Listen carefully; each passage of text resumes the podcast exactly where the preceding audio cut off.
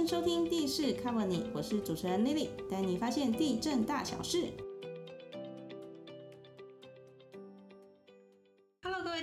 大家好，我是丽丽。前几期啊，我们谈到了预售屋可能会产生的一些消费纠纷，然后这样广告可能会有的一些陷阱，还有甚至是销售人员的话术。那好像买预售屋真的是一件很恐怖的事情呢。今天我们请来一位刚买下预售屋房子还在盖的新手爸爸，来跟我们分享一下买预售屋有哪一些 people。欢迎我们地价科科员德胜。Hello，大家好，主持人好，各位听众朋友大家好。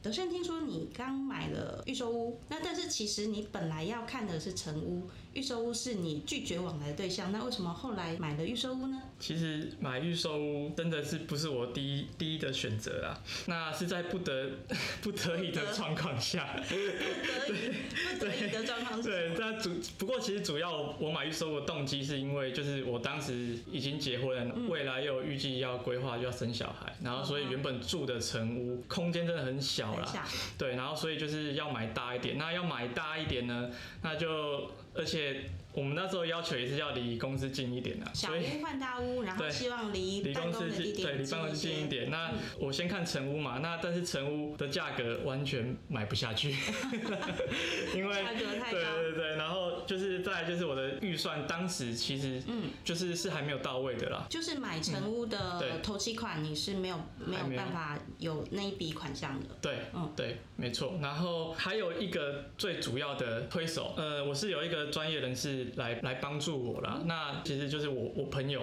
嗯，那我朋友他的他的背景其实就是之前是做代销，那之后是出来就是创业那个开室内设计公司，嗯那所以他其实对建商这一块是非常有经验的了解，所以其实他就愿意情意相挺，那我就被推坑了。对，所以你就买了预售屋。对我就买了预售屋了哦。那可以，跟我们分享，就是你在买预售屋的这个过程里面，你有没有一些 people 啊，或是一些秘技啊，可以教大家怎么样去挑选？其实以我这次购物经验来说啊，我自己是归纳了三三个比较大的重点啊。那第一个，我是觉得一定要找对建商。所谓的找对建商，就是我觉得他这个建商一定要有其他的建案去做参考、去做比较。那他之前已经有一些已经好的建案在市面上。第一个，我觉得可以去看他的那个销售状况啦，然后也可以去看他就是建商对于他们的建案的施工品质跟售后服务的要求等等的，我觉得这都是很重要的资讯。嗯，我觉得在第二个是要找对建案啊，这个部分因为其实比较细碎，但是我大概会跟大家分享几个值得注意的地方。就我而言啊，我一开始真真的是曾经有误会，基地位置等于接待中心的位置。它的接待中心其实有可能不是它的建案的位置所在。对，完完完全不一定是，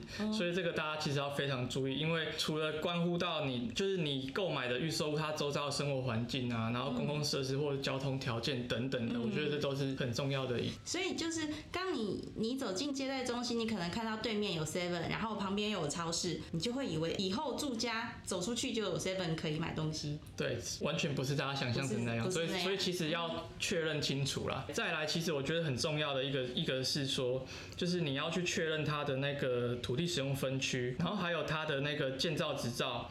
各楼层的主要用途，比如说就是商业区的住宅啊，它就是很有可能它部分楼层是被归类作为一般事务所使用，但是如果你去实际做住宅使用的话，如果被那种恶邻居检举的话，那基本上是很有可能会因为违反土地使用管制规定而受罚。哦，对，所以这个大家可能还是要小心一点。要注意你买的是住宅区还是商业区，那甚至是工业区对，就主要是它的那个主要用途。如果说是要买来做住宅使用的话，嗯那其实就是很简单，可以教大家一个二分法。哦你可以去看那个建造执照，它各楼层主要的用途，嗯它到底是住字样还是非住字样，就可以去辨别了。所以我们要买住宅区的话，最保险就是买住字样的。对，没错。然后另外就是还要提醒一下大家，就是非住字样的物件啊，其实是会影响那个贷款条件的。那住宅可以可能可以贷的成数是比较高的。或者是它的利率啊等等都会相对的会比较优惠。对，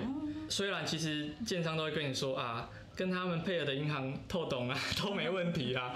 确实啊，确实可能真的影响不大。嗯，但你可能不知道它背后原因，其实是说，因为建商它是以整栋的建筑物去一次大批跟银行谈谈那个贷款条件的，所以当然会影响不大。啊。但是你如果你以后想要卖房子的时候啊，你要转手的时候，新的买家哦，基本上就会很可能会受到影响。他的 贷款成数可能没那么高，所以他可能也没办法接受你所开出来的卖屋的条件，没错，然后跟你杀价。对对，所以这个大家我觉得蛮值得注意的地方啊。嗯嗯。再来就是呃，你买预收的时候啊，它的资讯真的是非常的有限，它可能就真的只会给你看图，然后跟样品屋。嗯。我觉得看图跟样品屋是一件还蛮重要的事情。嗯，怎么说呢？其实第一件事情啊，我觉得就是一定要确认那个图的方位，还有它的比例尺寸。嗯，方位的方位主要就是要了解它的连接灵动的对应关系啊。连接联动的临临临接灵动，连接灵动的对应关系。比如说它的动距跟跟其他动动距有多少，然后它你的采光面是到底在哪里有采光面？对，那再来就是确认比例尺寸，其实就是要了解你呃实际空间的利用程度啦。因为其实基本上那个图面啊，它都不会去秀尺寸。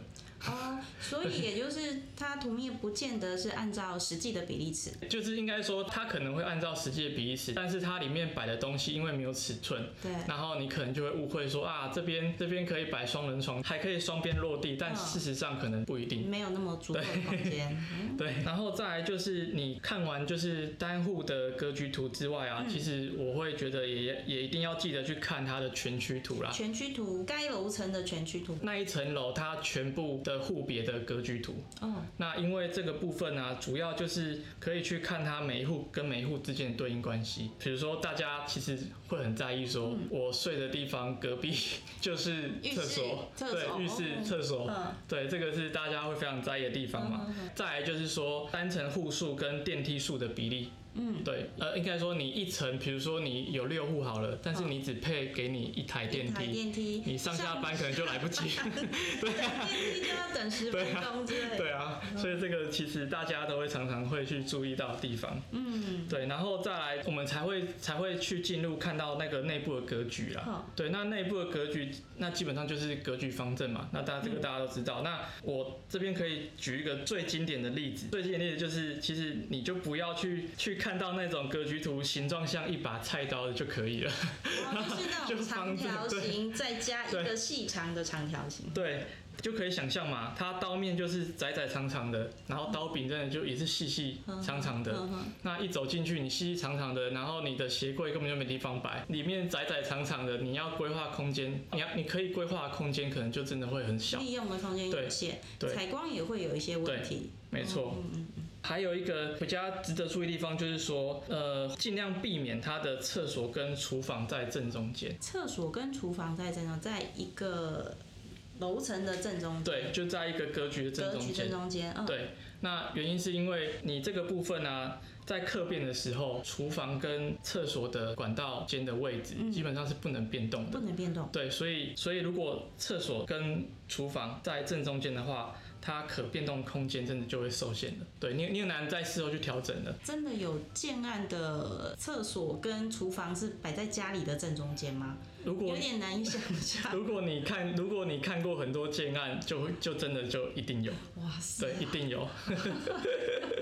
对啊，所以还是要就可以筛选呐，大家可以去筛选。然后再来呢，就是说像看样品屋，对，看样品屋的时候有没有？一些要注意的事情，因为样品屋都是美轮美奂的，一进去就觉得，嗯，这个家感觉看起来好棒，以后住进来真好。那有没有一些细节是我们需要注意的？这个部分啊，我觉得看样品屋它的重点呢，比较值得注意的地方就是你进去体验之外，你还要去试着去还原它未来实际可以居住的空间，有没有符合自己的需求？那原因是因为。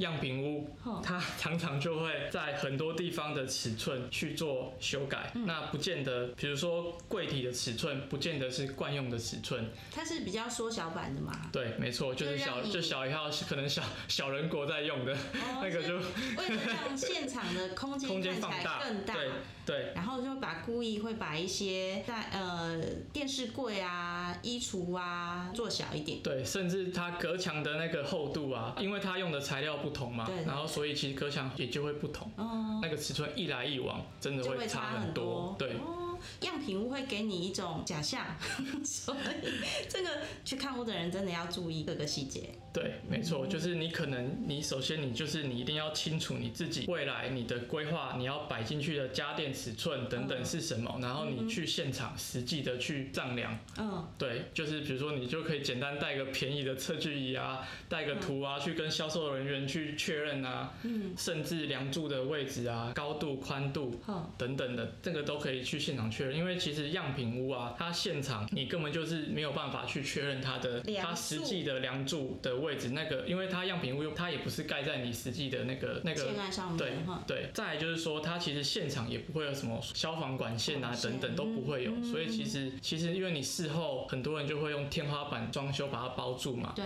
那那个高度其实也就要确认，高度就会再低一，点了，就会再低一点了。哦 魔鬼就在尺寸里。那我们买预售屋有一个很大的好处，就是它可以客变。那在客变的部分，有没有一些可以提醒听众朋友的？特变它其实很多时候啊，就是大家会常常会有误会说，哎、每家建商都可以提供客变，因为一一想到说预售屋可以客变，预售屋可以客变，那他们就会误以为说，哎、建商都一定要提供客变给他。其实没有啊，但其实是没有，因为现在是并没有强制规定说建商一一一定要提供客变，那所以这个部分其实就是自己要在合约书里面去留意啊，说哎、诶这个这个建案到底有没有提供客变？嗯嗯，那再来就是说啊，客变其实呃，我觉得要比较注意的地方就是它客变的范围，就是能动跟不能动的地方。哦对，那能动的地方呢也是一样，每家建商都不一样，所以这个很难去讲。那不过不能动的地方啊，一般其实就是主要是外观啊，或者是梁柱结构体啊，嗯或然后或者是阳台啊，或者是那个厨房跟卫浴的管道间等等的。那这些比较主要的地方都是不能是不，能动的对，。是不能动的。那可以客变的通常会有哪些部分呢？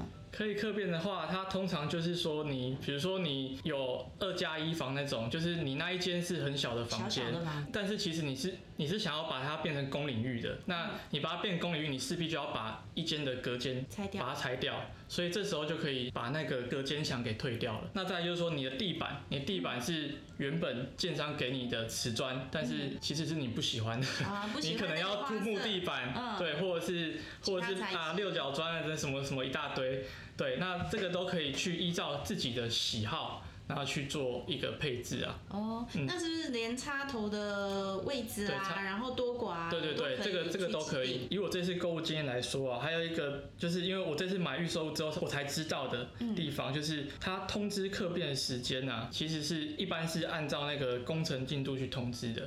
低楼层的一定会先被通知，这个时候你预先准备重要。所以你等于是低楼层的呃买买家的话，你要准备客变的期程要往前推，对你才有更充裕的时间去准备你要客变哪些内容，而且要更早的跟设计师建商对哦设计师沟通啊，对跟建商通知。对，而且而且他其实建商他申请的客变啊，时间是有时效性的啦。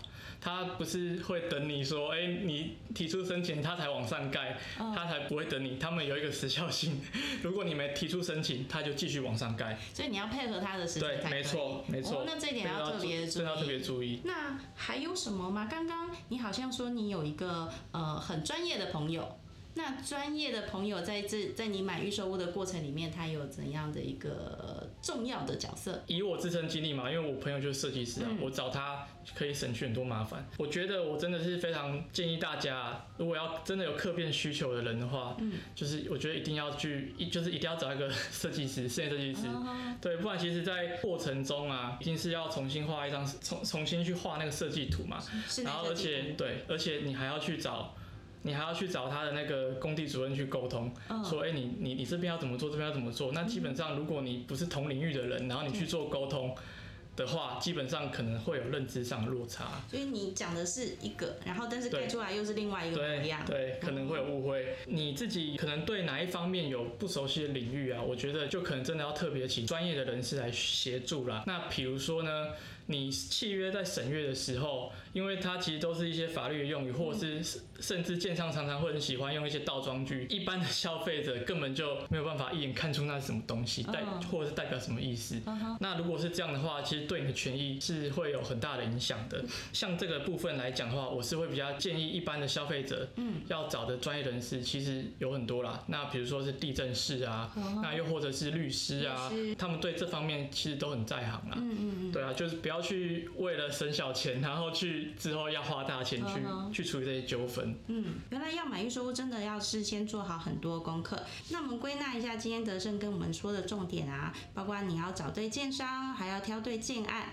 然后找专业人士协助，这点也很重要。把专业的事情交给专业人士，可以帮我们省去很多的麻烦事。那我们今天谢谢德胜，还有那位没有出席但是一直被 Q 到的设计师好友。喜欢我们节目的话呢，请给我们五星好评，还有分享给身边正在看房子的人。